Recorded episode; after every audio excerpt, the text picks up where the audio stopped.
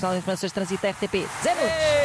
Linha avançada com José Nunes. Carneirão amigo, bom dia, bem-vindo. Bom dia. Bom dia! Bom dia, queridos carneiros, que essa lã nunca vos falte, especialmente para o inverno que se aproxima, com temperaturas longe. de 30 e muitos graus em vários locais do país para hoje. Eh, Por falar em temperatura, é isso mesmo. É o assunto maior, claro, e bastante quente, o derby da amanhã à noite. Sexta-feira à noite, lá vou eu, e metade do país também vai, de uma maneira ou de outra, estar ligado ao clássico. Benfica-Porto, a coisa vai ser forte. Já há árbitro. E a grande novidade é que não é Soares Dias que vai apitar o jogo. Está a falar verdade. É verdade, não vai apitar, mas vai estar no VAR, o que também é bastante importante. Em todo o caso, o árbitro vai ser João Pinheiro. Assim os benfiquistas ficam mais satisfeitos e os portistas não ficam chateados. Pronto, vá. Soares Dias também estará de serviço ao jogo. Uma boa dupla, sem dúvida. Só nós dois é que sabemos. Ou um no campo e outro no VAR, ou um no VAR e outro no campo, tanto faz dar-lhe na cabeça como na cabeça lhe dar. Por outras palavras, Ela não quer que eu veja. E eu eu ver. que ela não quer. Sexta-feira à noite à festa, não na Moraria, mas na freguesia de São Domingos de Benfica, que vai ser um grande jogo, vai. Quem vai ganhar não sabemos. Continuam as dúvidas no Porto em relação a Pep, mas as últimas notícias apontam no sentido dele estar a fazer um grande esforço para poder jogar. E no Benfica também ainda nada se sabe acerca de Di Maria e pá. Amanhã já se deve saber alguma coisa em relação a estes temas, uma vez que o jogo vai ser justamente amanhã, certo? Pois com certeza. Então o nosso Tiaguinho. Certíssimo! Ah, ok. Bom, seguimos em frente. Sorteio da terceira eliminatória da taça. O Benfica joga nos Açores Olha, aí está. com o Lusitânia. Uh, conhece o Lusitânia, Tiago? Sim, vagamente. Conheço pouca coisa da Ilha Terceira. Muito bem. O, Po- o Porto vem aqui perto ao Olivais e Moscavide. E, aliás, o Sporting. E o Porto vai a Vilar de Perdizes. Não se sabe se para o festival, mas para passar à eliminatória seguinte deve ser com certeza. Já agora o Braga vai jogar na Rebordosa, que é sempre aquela terra que até apetece só dizer o nome, é uma beleza, enche a boca, é uma pessoa. Digam lá, Rebordosa. Bordosa. E quem vai a Rebordosa vem de lá com uma tosa. Ai, Eu disse tosa.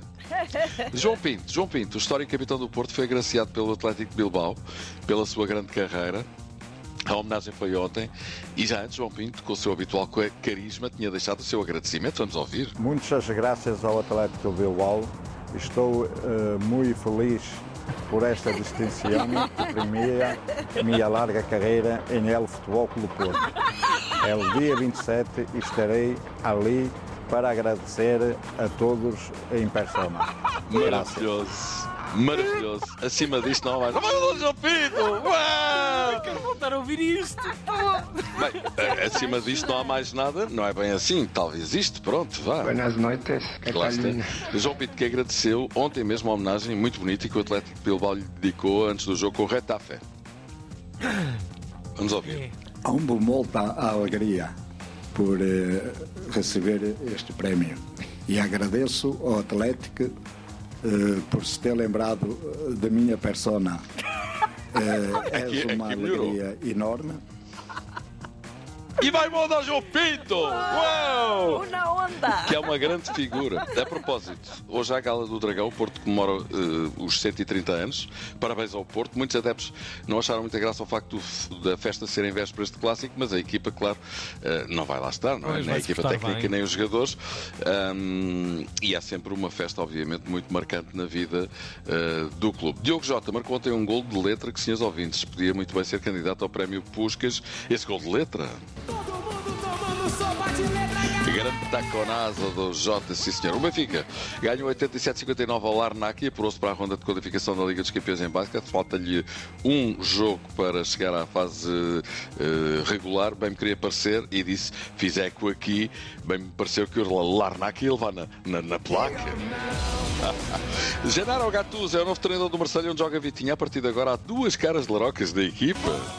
E agora pensa. Então e o Gnabry? Perguntam vocês. Então o. O Gnabry. Ora, o Gnabry, ainda ontem falámos dele aqui, está lesionado, vejam lá, eh, fez uma lesão no antebraço esquerdo. E uma fratura, para ser mais exato. E ontem falávamos eh, aqui dele e do seu número de circo, de ter acertado numa pilha de garrafas na bancada do estádio com a bola apenas na garrafa de cima. Eh, Estava tão bem visto. Olha, e agora faz isto? Pá, como é que é possível? Pá? É verdade. A lutação para o Portugal-Eslováquia no Estádio Dragão no próximo dia 13 de outubro, de outubro já, está, já está esgotada. Bilhetes já não há mais, não é?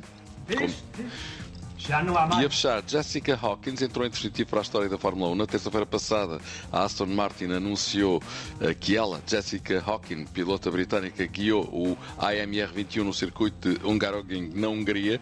Hawkins dividiu as suas funções com o piloto de testes Felipe Drogovic e torna-se a primeira mulher a andar no Fórmula 1 em quase 5 anos. A última tinha sido Tatiana Calderon no Grande Prémio do México 2018. Vai mundo Jessica Rabbit, aliás, Hawkins! Para o final desta linha avançada, vamos patinar.